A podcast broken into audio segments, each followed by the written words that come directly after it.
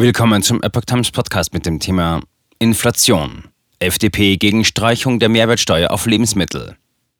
Ein Artikel von Epoch Times vom 22. April 2022. Die Zeiten, als sich die FDP noch für Steuersenkungen ausgesprochen hat, sind offenbar vorbei. Der Vorschlag von Sozial- und Verbraucherverbänden, angesichts der hohen Inflation die Mehrwertsteuer auf bestimmte Lebensmittel zu streichen, stößt bei den Liberalen auf klare Ablehnung. FDP-Bundestagsfraktionschef Christian Dürr sagte der neuen Osnabrücker Zeitung, leider ist die Mehrwertsteuersenkung keine gezielte Maßnahme, um Menschen mit geringen Einkommen zu entlasten.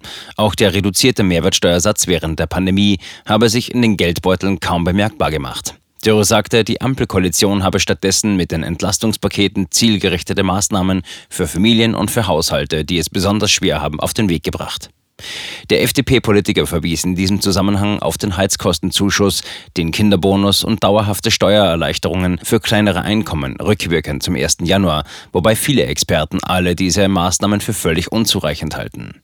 Dürre kündigte an, zudem solle die kalte Progression schnellstmöglich vollständig ausgeglichen werden, um kleine und mittlere Einkommen langfristig nicht nur bei den Lebensmittelkosten zu entlasten. Das ist allemal sinnvoller als ein Flickenteppich bei der Mehrwertsteuer.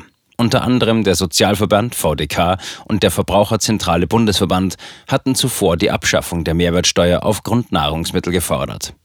Die entsprechenden Möglichkeiten, die das EU-Recht seit zwei Wochen eröffne, müssten voll ausgeschöpft werden, erklärte VDK-Präsidentin Verena Bentele.